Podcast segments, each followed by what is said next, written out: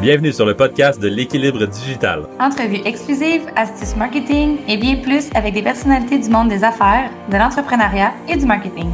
Découvrez en plus sur eux, leur vie d'entrepreneur et surtout, apprenez d'eux afin de créer votre propre équilibre digital. Animé par Maud Belval et Jean-Michel Lépine. Bonne écoute! Salut tout le monde, euh, bienvenue au nouvel épisode de l'équilibre digital, déjà un huitième épisode pour nous. Euh, Maude, comment ça va aujourd'hui? Ça va super bien, toi? Yes, tout le temps, tout le temps. Euh, aujourd'hui, on reçoit euh, Antoine Paré, euh, qui, est un, qui est le CEO de Dash 10. C'est une entreprise québécoise dans laquelle il est aussi partenaire. ça fait maintenant plus que, que, que 10 ans maintenant qu'il contribue à la croissance des, des entreprises québécoises, ce cher Antoine. Mais maintenant, même, c'est pas juste québécois, c'est international avec, avec Dash 10, puis partout à travers le monde, dans rien moins que 122 pays. Puis avec euh, Dash 10, 18 000 utilisateurs, rien de moins que ça, qui utilisent cette plateforme-là. Euh, puis c'est aussi, euh, Antoine, c'est aussi un père de famille, un gars de randonnée, un voyageur aguerri. Antoine, merci d'avoir accepté l'invitation. Comment ça va aujourd'hui? Ça va super bien. Merci de l'invitation. C'est le fun d'être ici. Yes, c'est un plaisir de te recevoir. Euh, je suis vraiment content. Ça fait quelques, quelques semaines, quelques, ben, ça fait un petit peu plus, un petit peu plus qu'un mois qu'on utilise Dash 10 avec nos clients. Il n'y a pas un client qui, est, qui en est mécontent. Ils sont tous c'est super interactif. J'adore la plateforme. J'aime vraiment ce que vous faites. puis il y a beaucoup points en fait que, que, j'aime de votre entreprise qu'on va jaser euh, aujourd'hui. Euh, mais avant qu'on rentre, euh, j'aimerais ça que tu expliques un petit peu à nos auditeurs c'est quoi c'est quoi Dash10 exactement, c'est quoi cette plateforme-là? Ben, en fait, Dash10, c'est un logiciel SaaS qui permet la création automatisée de rapports de performance ou des dashboards pour le commun des mortels. Comme tu le dis, c'est utilisé par essentiellement les agences marketing ou les gens qui sont spécialisés en marketing web. Euh, puis qui utilisent les, plateformes de marketing principales, comme euh, Google Ads ou Facebook Ads, etc. Euh, on supporte vraiment les principales. Puis, puis, on se différencie de la compétition ou des autres solutions sur le marché clairement par la simplicité d'utilisation de l'outil puis par notre service à la clientèle. C'est vraiment ça notre force distinctive. Parfait, super. Puis je pense que vous êtes en plein dedans. le, monde, le monde digital il est en pleine évolution. Puis je pense qu'il a fait un peu une double évolution rapide avec tout ce qui s'est passé dans la dernière année. Les gens ont senti le besoin de tout de suite aller sur, euh, sur le web plus rapidement que, prévu. Puis parle-moi un peu de, pour toi, l'importance d'automatiser puis accélérer les processus pour les entreprises. Ça se trouve, à quelle place que ça prend de votre côté? Ben, en fait, c'est sûr que nous autres, on a but, c'est la raison d'exister de H10 c'était c'est carrément d'éliminer le pain qui vient avec le reporting et l'économie du temps, en fait, euh, grâce aux, automatisation. Puis, en fait, ça revient même, je dirais, à l'idée de base de Stéphane, qui est mon partner, qui a fondé Dashlist. Lui, en fait, pour faire une histoire courte, euh, c'est quelqu'un qui avait une agence et qui faisait le reporting, puis il vivait constamment le copy-pasting qui venait avec Excel, puis etc. Là, on parle de, mettons, 2009-2010, parce que ça a été fondé en 2010. Puis c'est ça, il est parti de l'agence, il a starté d'H10 tout seul dans son sous-sol. Euh, puis c'est vraiment, la, réelle envie d'économiser du temps et d'automatiser les choses venait carrément de lui, puis l'idée à la base de, la fondation d'H10. Euh, mais je dirais que pour aller plus loin, euh, l'automatisation, ça fait partie, selon moi, de quelque chose de vraiment important dans le focus d'une entreprise ou même d'une personne dans sa carrière pour, se concentrer sur ce qui a le plus de valeur. Je veux dire, on peut faire mille choses dans une journée, puis souvent on a l'impression d'avoir rien fait quand même.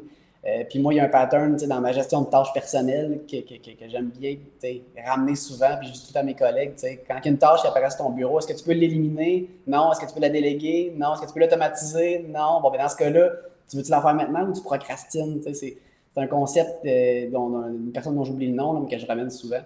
Puis, puis c'est sûr que, tu sais, dans un monde où est-ce que tout est vraiment en évolution rapide, comme pour nous autres, par contre. Euh, par exemple, je veux dire, comme tu l'as dit, il y a énormément de gens qui arrivent depuis le COVID euh, dans le numérique puis dans le marketing digital, puis ça amène plein d'opportunités. Ben, il faut qu'on reste focus sur qu'est-ce qu'on a le plus de valeur. Puis pour nous, présentement, c'est vraiment d'automatiser et de simplifier le plus la plateforme. Je ne sais pas si je réponds bien à ta question. Oui, 100 parfait. Vous avez, euh, tu as dit que naturellement, c'était beaucoup d'agences marketing qui, ont plusieurs dashboards, qui ont plusieurs entreprises qui ont, besoin de, vos services. Est-ce que vous avez aussi beaucoup d'entreprises qui ont besoin de vos services? Si oui, quel genre? Euh, ben, essentiellement, dans notre client type, c'est une agence, euh, une agence qui fait du marketing web. donc, c'est sûr que c'est, Puis je dirais de moyenne taille. Ben, en fait, c'est pas tant la taille de l'entreprise que le nombre de clients. il y a des agences, exemple, de, 10 employés qui vont avoir 100 petits clients, puis il y en a d'autres qui vont avoir 5 gros clients. Nous autres, on, est plus vers ceux qui ont plusieurs clients avec des besoins similaires ou est-ce que le reporting va être assez homogène d'un client à l'autre. Là, on est loin du, du BI ou de l'analyse scientifique où est-ce qu'il y a vraiment des rapports custom-made avec de l'analyse euh, pour chacun des clients. Euh, notre clientèle type, c'est vraiment les agences numériques là, qui font du marketing en ligne, euh, qui ont plusieurs clients avec des besoins homogènes en termes de reporting. Sinon, on a le freelance euh, qui a, qui a mm-hmm. peu de clients, mais qui a quand même plusieurs types de clients différents. on a le marketing, on a le spécialiste marketing en entreprise qui va avoir, exemple, deux, trois personnes dans le département, puis lui va faire du reporting pour son, soit le son patron qui va être, exemple, le directeur marketing ou directeur des, du, digital. Ou euh, sinon, c'est pas mal ça. on, a, on a évidemment des, petites compagnies, exemple, comme des, je sais pas moi, euh, le petit vétérinaire du coin euh, en, Australie euh, on a vraiment des petits business comme ça, mais c'est vraiment plus les agences, notre clientèle type, je dirais à 70 OK. Pour, pour l'utiliser, c'est, puis on est une agence nationale pour, pour l'avoir utilisé beaucoup parce que c'est, c'est moi qui s'occupe du reporting. C'est fou le, temps que ça sauve. Euh, puis juste le fait, le fait que ça soit interactif pour les clients, c'est le fun, c'est très le fun, le fait de pouvoir envoyer le, un rapport qui ont accès aux autres rapports sur le même, sur la, à partir d'un URL. C'est vraiment solide. Euh, mais avant qu'on continue plus dans Dashlist, j'ai le goût d'en apprendre sur toi. Euh, j'aimerais que tu nous racontes un peu ton, ton parcours. Ça fait, ça fait 5 ans, là, un petit peu plus que 5 ans que tu es dans Dashlist. Euh, comme tu es rentré comme CEO, je crois.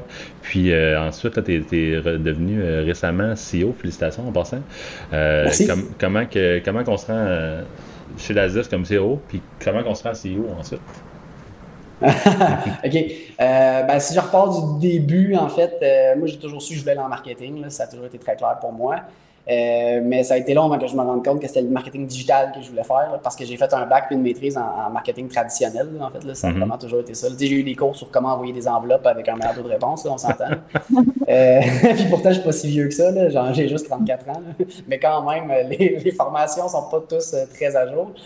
Mais bon, euh, après ça, rapidement, dans, dans, le cadre de différents stages, j'ai compris que c'était vraiment le numérique que je voulais, euh, vers lequel je voulais m'envoyer, euh, m'enligner. après ça, j'ai travaillé dans, dans, le domaine de l'assurance de différentes compagnies, toujours à titre de, spécialiste en marketing web. après ça, je suis parti en agence parce que je voulais quelque chose de plus, plus, plus rapide, je dirais, que le domaine de l'assurance, quelque chose qui bouge un peu plus. Euh, je suis resté en agence pour un petit bout de temps. D'ailleurs, l'agence que Stéphane a fondée, ça c'est une longue histoire. C'est là que je travaillais. on se connaissait pas vraiment. Mais en fait, quand il est parti, moi je suis arrivé pour m'occuper du reporting. C'est ça qui est cute dans notre histoire. euh, en fait, c'est ça. Puis euh, j'ai travaillé là un petit bout de temps. Après ça, je suis parti euh, à mon compte en fait là, en, en, pour faire de la consultation de différents types de clients. Puis je faisais essentiellement ce que nos clients font aujourd'hui. Euh, puis après ça, c'est ça, il y a en fait un de mes collègues qui m'a fait rencontrer Stéphane, puis il dit, tu devrais faire la consultation pour Dashlist. Fait je suis rentré en mars 2015 pour faire de la consultation marketing pour Dashlist, pour aider Stéphane à, étendre ses activités marketing, euh, marketing web.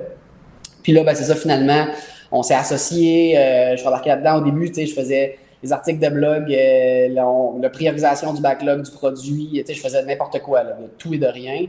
Euh, puis ça a avancé, puis à chaque fois qu'on trouvait mieux que moi pour faire le travail, ben, on l'embauchait, puis finalement on s'est rendu jusqu'à jusqu'à genre 38 personnes, euh, puis finalement euh, on a optimisé plein, des choses, plein de choses dans l'organisation. Il y a des choses qu'on a envoyées à l'externe, il y a des choses qu'on a, qu'on, a bâties, des outils carrément qui, qui, nous ont aidés à, pouvoir leaner un peu la compagnie.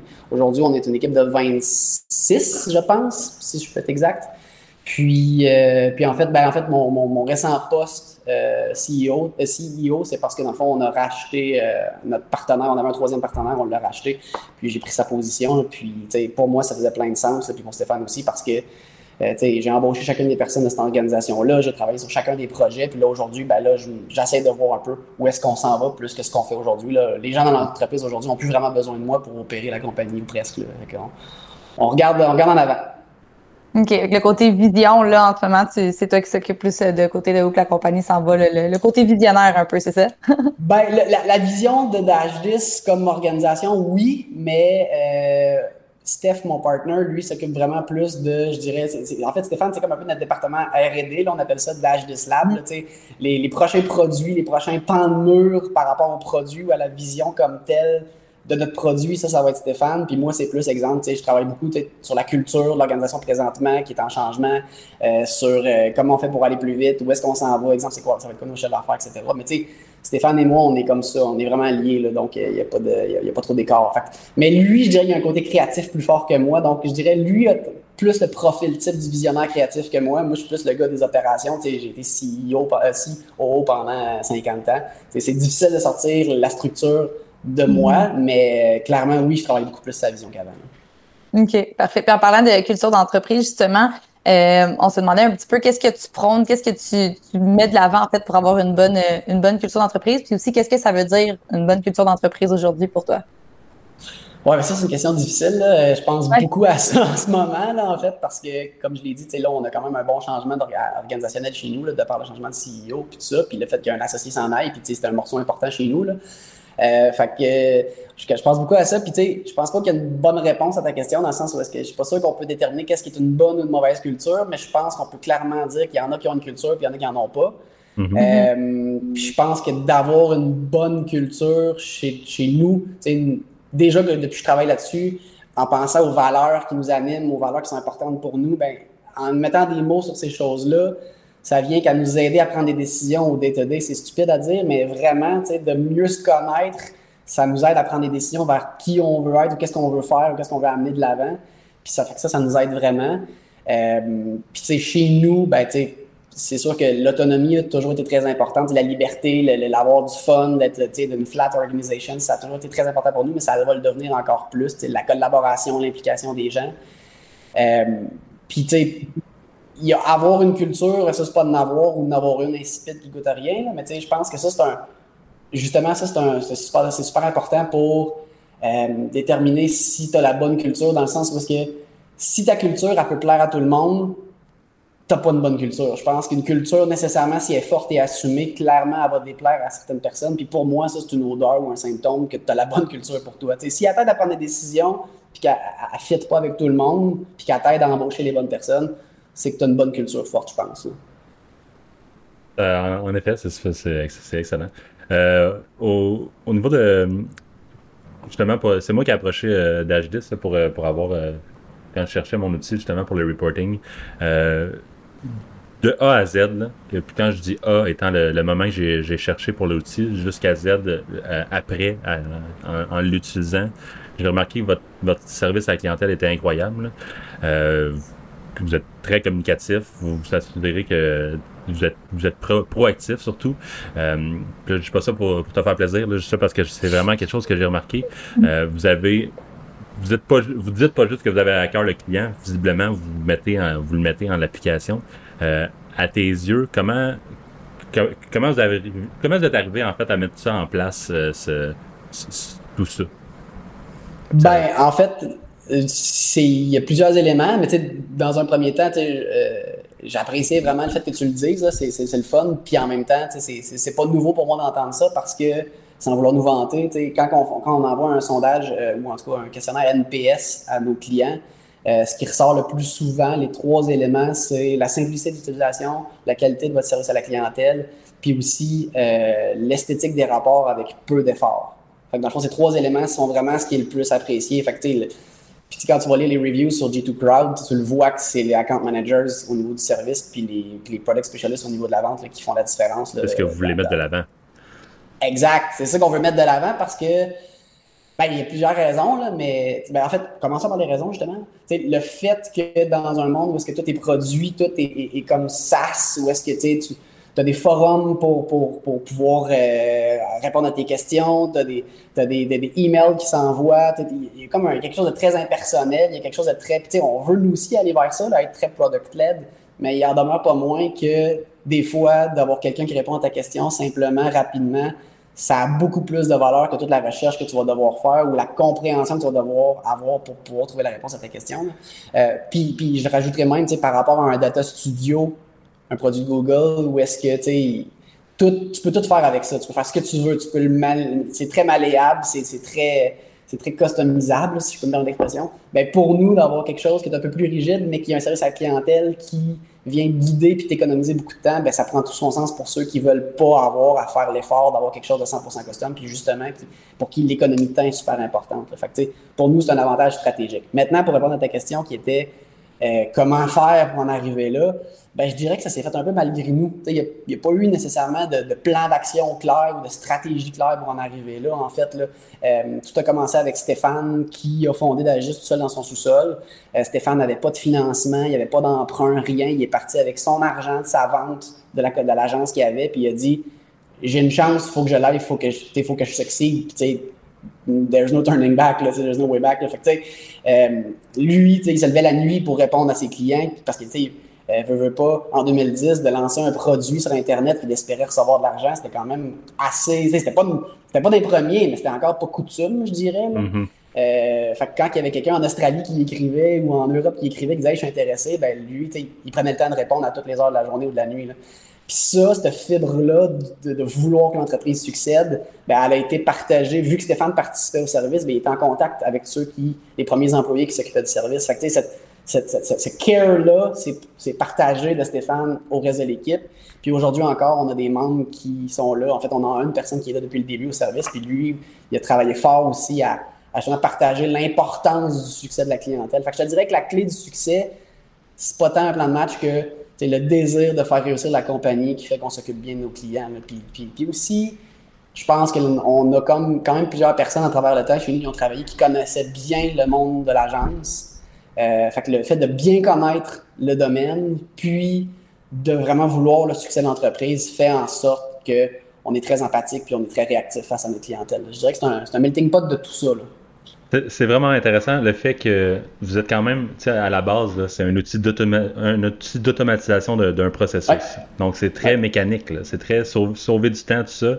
Mais quand même, vous n'avez pas appliqué cette partie-là au côté humain, puis pour le garder, ce côté-là humain, puis d'avoir cet échange-là, d'avoir du feedback, d'aller justement s'assurer que ton client, euh, puis, sans automatisation, on s'entend que c'est pas la, la manière la plus efficace à court terme, mais qui t'emmène tellement du long terme important dans, dans ton, dans ta, dans ta game.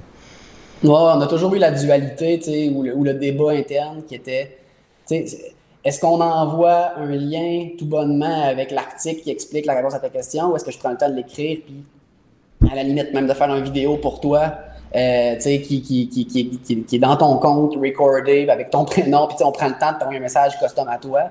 C'est sûr que les deux ont des avantages et inconvénients. Euh, quelque chose qu'on vit présentement qui est difficile pour nous autres, c'est euh, vu qu'il y a le COVID, vu qu'il y a énormément de gens qui débarquent euh, dans le domaine, qui ont peu d'expérience, ben, ils génèrent quand même une bonne, bonne charge de travail supplémentaire. Et là, nous, faut qu'on vienne à se poser des questions sur jusqu'où on peut aller, puis que ce soit scalable pour l'entreprise, puis que ce soit profitable, les actions qu'on prend pour le service. C'est sûr qu'au niveau des plus petits clients, ben, c'est sûr qu'il va falloir qu'on ait une priorité ou un tri au niveau de la, du, de la profondeur de nos réponses ou du customization, si tu veux, de la mm. réponse. Fait que, on a du travail à faire pour s'ajuster, mais on va toujours rester une, compagnie, je pense, qui, qui a à cœur le service le plus que la moyenne des autres. Ouais, je pense que c'est ce qui va faire que les clients vont rester avec nous aussi. C'est une très bonne méthode au niveau de la fidélisation. Là. Mm. Ah ben, tant mieux, content d'entendre ça. Euh, justement, on parlait un petit peu des, clients euh, puis du COVID. Ben, le COVID euh, qui est arrivé l'année dernière, comme tout le monde le sait, ça a dû être un enjeu aussi pour les agences avec lesquelles que vous travaillez. Comment vous avez réussi à naviguer à travers tout ça? Puis y avait-tu, avez-vous ressenti une instabilité? Assurément, assurément. Les premières semaines, en fait, en fait, tout a commencé pour moi dans ma perspective du COVID. Ça a commencé avec un, quelqu'un dans notre gang qui est venu me voir et dit Antoine, je m'inquiète de ça, qu'est-ce qui va arriver avec ça? Ben, tu sais, il n'y a pas de stress ça va, ça va bien aller pour nous autres, c'est sûr, parce que dans ma logique macro, c'est, ben, écoute, euh, l'argent dans le digital, il va toujours en avoir, puis ça va toujours bien aller. Puis euh, jusqu'au jour où est-ce que, ben, on reçoit un premier cancel, puis un deuxième, puis un troisième, puis un quatrième, des gens qui disent, ben, écoute, là, euh, moi, ça va pas bien parce que je perds des contrats, je perds des, les budgets publicitaires sont plus là, les compagnies perdent, perdent de l'argent, donc ils coupent le AdWords, c'est ce qui est plus facile à couper ou presque, tu fermes la, la valve carrément. Fait qu'on s'est rendu compte que finalement, ben, il allait avoir un, moment trouble. Euh, je vous dis, là, les premières semaines, là, ça, revolait, c'était fou raide, les cancels qu'on recevait. C'est à toutes les heures, à toutes les, les, quelques minutes. Euh, on s'est reviré de bord, on s'est dit qu'est-ce qu'on fait avec ça? on ne sait pas quand est-ce que ça va arrêter. C'est une tendance du passager. Le COVID, il n'y a personne à cette époque qui savait où est-ce qu'on s'en allait. Euh, donc, le premier réflexe qu'on a eu, c'est super bizarre, mais c'est de retirer le bouton cancel et on a dit à la place, viens nous parler, puis on va se parler, puis on va prendre le temps de voir si on pourrait pas faire un report de paiement pour toi. L'idée, c'était de donner un break à notre clientèle. Euh, puis, en contrepartie, ben, nous, on gardait des clients actifs. Donc, on gardait la carte de crédit dans le compte des gens plutôt que d'avoir un cancer et de recourir après la, compagnie pour qu'elle revienne une fois qu'elle est en santé. Fait que ça a été ça notre, bête. On a donné pendant 3-4 mois, je dirais, euh, des, des, crédits ou des reports de paiement aux gens qui le demandaient ou à qui on pensait que c'était directement à cause de la COVID qui avait, qui avait un désir d'arrêter l'abonnement. Euh, mais après ça, à partir de juin, je dirais, ça, ça s'est tranquillisé au mois de mai, puis en juin, ben là, c'est reparti. Puis ça, ça, ça, a vraiment revenu là, comme jamais. Puis là, le, account manager ou puis nos product specialists nous disaient, les gens, ils rentrent dans le magasin, là, puis ils disent, ça urge. Fait que là, ça a commencé de même. Puis là, aujourd'hui, tu vois, on se trouve avec, tu sais, on a euh, un peu de contexte. Là, on a fait les trois dernières années le Growth 500 pour les, entreprises les mm-hmm. plus en croissance au Canada. Puis là, en ce moment, notre croissance est trois fois plus élevée que celle qu'on a eue, mettons, au cours des trois, quatre dernières années. Fait que c'est débile l'engouement que ça amène présentement. Là, dans, Fait au final, en ce moment, on s'en tire très, très, très, très bien. Mais les deux premiers mois là, ont été euh, des nuits courtes. Quand, tu dis qu'on on a reculé puis on a regardé, ça a pris quelle forme? Vous êtes euh, vous avez fait quoi pour euh, rallier les troupes, genre voir un petit peu justement, si on parlait de vision tantôt, comment, comment qu'on va approcher ça? Euh, tu veux dire comment qu'on approche l'espèce de crise? ouais, quand, quand, vous étiez dedans, le, le, moment que vous avez comme, OK, qu'est-ce qu'on fait? Ben, honnêtement, c'était un appel à 8h30, je pense, de mon partner qui m'a appelé, qui était CEO, qui m'a appelé et qui a dit Qu'est-ce qu'on fait avec ça? Là? Et là, qu'est-ce qu'on fait? c'est, ça a été on, est allé du mieux qu'on pouvait avec une décision qui allait stopper l'hémorragie dans un premier temps pour se donner de l'air pour respirer. Là, c'est super draconique comme, comme, comme, moyen de faire. Mais en enlevant le bouton cancel, ben, on s'offre quelques minutes pour réfléchir, puis on s'offre des discussions avec nos employés, pas nos employés, mais nos clients pour comprendre qu'est-ce qui se passe avec vous autres, pourquoi vous cancellez, euh, c'est quoi votre contexte. Puis là, rapidement, ben, nos account managers et nos product specialists se sont mis à parler davantage avec les clients, on entendait davantage ce qui se passait.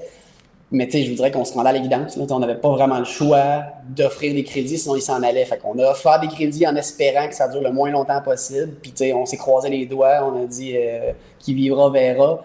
Mais je dirais que pour rester sain d'esprit là-dedans, ce qui est bien, c'est aussi de discuter avec tout le monde, pour avoir une vue mhm. commune. Pour, il y a des gens qui vont être plus impulsifs, il y a des gens qui vont être plus zen, des fois trop zen, mais tout ça ensemble fait en sorte qu'on a une espèce d'amalgame plus tranquille euh, que si tu es tout seul à tourner en rond dans, ton bureau et à te poser des questions. C'est super important d'avoir le pouls commun puis d'essayer de voir toutes les perspectives qu'on a. Mais tu sais, c'est une pandémie mondiale. Là. Je pense pas qu'il y ait un plan qui a fonctionné plus pour une personne que pour un autre. Là. C'est, tu prends la meilleure décision que tu peux, tu te croises les doigts puis tu espères que ça va passer. Dans notre cas, ben, on se retrouve euh, très bien.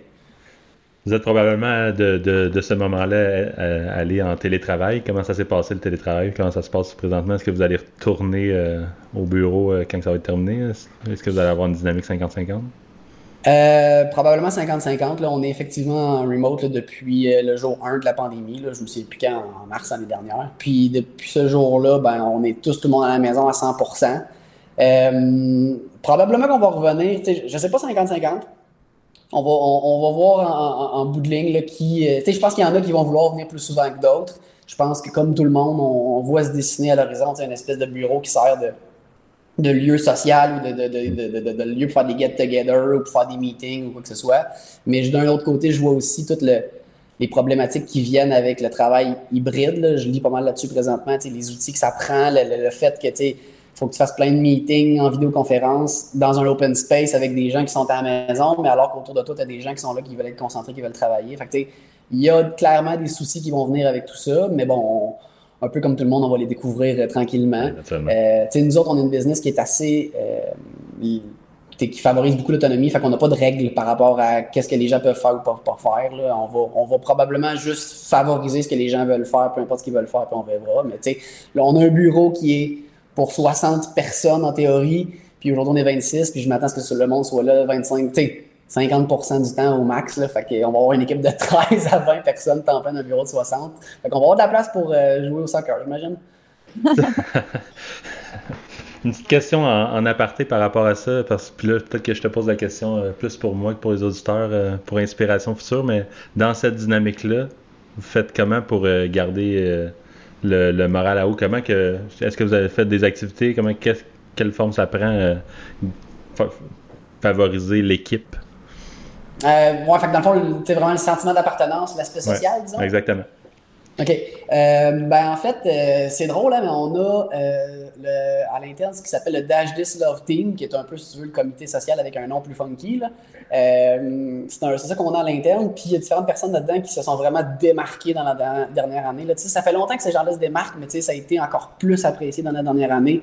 c'est, con, hein, mais ils faisaient, des, des, des, des, défis chaque semaine. Il fallait, exemple, faire toutes sortes de trucs fallait, après ça, on, remettait notre, euh, notre, défi à une personne. Cette personne-là, après ça, allait présenter c'est, qui a fait quoi, puis elle allait avoir des gagnants chaque semaine. Puis à la fin de 10 semaines, ben là, il y avait un gros concours, un gros défi avec un gros gagnant. Il y a des prix qui viennent avec ça.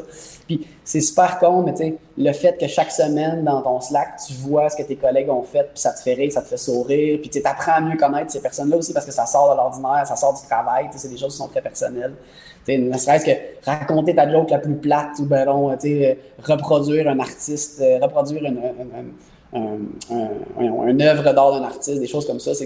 Honnêtement, on a eu vraiment du fun, ça a fait du bien. Puis c'est con, hein, mais les bons vieux 5 à 7, même si c'est remote, euh, c'est sûr que les discussions one-on-one sont impossibles. Il y a souvent, plus que souvent, plus souvent qu'autrement, des grosses personnalités qui vont ressortir davantage, mais le Dash Love Team, organisait ces rencontres-là de 5 à 7. Il, préparait des fois des slideshows, euh, des, slides, euh, des, slide decks.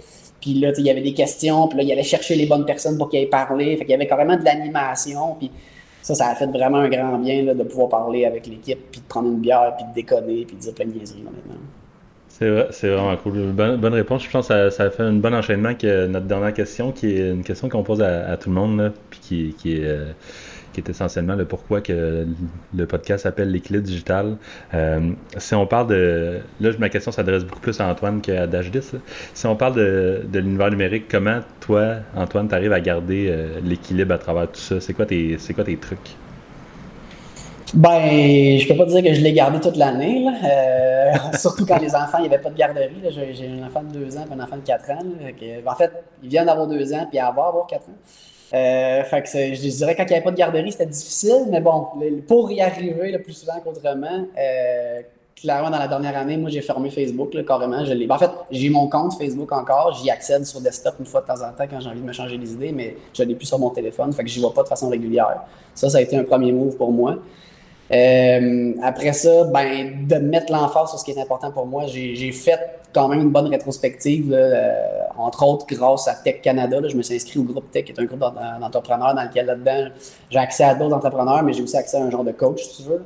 Euh, puis, tu me posais des questions sur qu'est-ce qui est important pour toi? Ben, pour moi, ce qui est important, le jour où je vais mourir, ben, c'est ma famille. C'est le temps de qualité avec ma, ma conjointe et mes enfants. Puis ça, de mettre l'emphase là-dessus dans la dernière année, de passer des bons moments avec ces gens-là, a été clairement mon fort dans, tout ça. Euh, ne serait-ce que là, dans mon téléphone, par exemple, là, entre 5h et 7h, mon écran est, désactivé. Je ne peux pas utiliser quoi que ce soit là-dessus à part le téléphone. Euh, fait que ça, c'est le genre de choses qui me fait focuser sur le temps de qualité avec ma famille. Euh, faire du sport le plus souvent qu'autrement. Là, là, l'été s'en vient, le vélo, de, le, vélo de montagne s'en vient. Je sens, que ça va beaucoup m'aider. Mais sinon, cet hiver, je faisais des choses comme une fois de temps en temps de la course ou prendre des hiking ou, ou euh, Apple Fitness est sorti cette année. Dans le temps de la pandémie, ça a été mm-hmm. très utile pour moi. Fait que je me suis, euh, je me suis donné au yoga pour les premières fois de ma vie. Puis honnêtement, j'aime bien ça. Euh, la méditation aussi avec Headspace, ça m'aide. Euh, mm-hmm. Quelque chose que j'avais déjà utilisé dans le passé, mais j'y suis revenu dans la pandémie, c'est le 5 Minute Journal. Ce qui te permet vraiment de voir, tu es grateful pourquoi aujourd'hui ou qu'est-ce que tu veux faire aujourd'hui pour améliorer tes journées. Puis de se recentrer avec ce qui est important. Honnêtement, pour moi, ça a été, ça a été bien utile. Euh, la lecture de livres, pour moi, ça a été cool cette année. Mais moi, je lis des résumés, je suis un peu paresseux, fait que j'utilise l'application Headway. Euh, qui te permet de lire plusieurs livres par semaine, honnêtement. Paresseux ou efficace? Mais, écoute, euh, j'en jugerai pas moi-même, mais bon, j'ai utilisé cette mécanisme-là, ça fonctionne pour moi. Euh, sinon, je me suis remis aussi à la guitare. Là. Ça fait longtemps que j'en ai à côté de chez nous. En fait, dans ma maison, qui traînent, là, qui sont plus des bibelots qu'autre chose. Fait que je me suis inscrit à l'application Musician, qui me permet vraiment d'apprendre la guitare comme il faut. Puis euh, j'aime bien ça. Puis j'écoute beaucoup, beaucoup, beaucoup de musique. Puis le plus souvent, contrairement, intense, là, que ce soit positif ou négatif. Ça, ça dans les deux sens. Puis ça me permet de rester euh, zen. Fait que je dirais que c'est pas mal ça pour moi, mon, mix d'ingrédients pour, une santé mentale en temps de pandémie. Mais honnêtement, dans tout ça, je constate qu'aujourd'hui, je réalise pratiquement plus qu'on était en pandémie, puis je me retrouve quand même bien dans tout ça. La seule chose qui me manque, évidemment, c'est mes amis et ma famille qui est, qui est éloignée, mais outre ça, j'arrive à me tailler une routine, puis de ne pas avoir l'impression d'être en pandémie ou qu'il me manque quelque chose. Je me concentre sur ce que j'ai plutôt. Là. En tout cas, tout un, tout un melting pot de, de trucs. Euh, et de passion. Oui, exactement. C'était excellent. Euh, ben écoute, euh, merci Antoine pour ton temps. C'est super apprécié que tu aies pris le temps de venir nous jaser ça. Euh, c'est vraiment, tu avais des bonnes réponses, des, des, des, bonnes réponses, des bons insights, comme j'aime bien dire ce mot-là. On peut, on, on, peut te, te, suivre en fait sur LinkedIn, mais aussi en fait, je suggère tout le monde qui a, qui a, une agence marketing d'aller voir euh, Dash10 sur dash10.com, euh, qui est un excellent outil pour, pour votre reporting, pour automatiser vos, vos rapports euh, et tout ça. Je l'utilise, puis c'est vraiment la joie. fait que, encore une fois, merci Antoine, c'est vraiment apprécié de, de, ton temps. Merci, ça fait plaisir. Puis, puis on accorde une, une, une, attention particulière à ceux qui viennent du Québec ou du Canada, c'est sûr et certain. Là, ça, ça, on est proche de vous autres. That's it. Hey, merci beaucoup encore.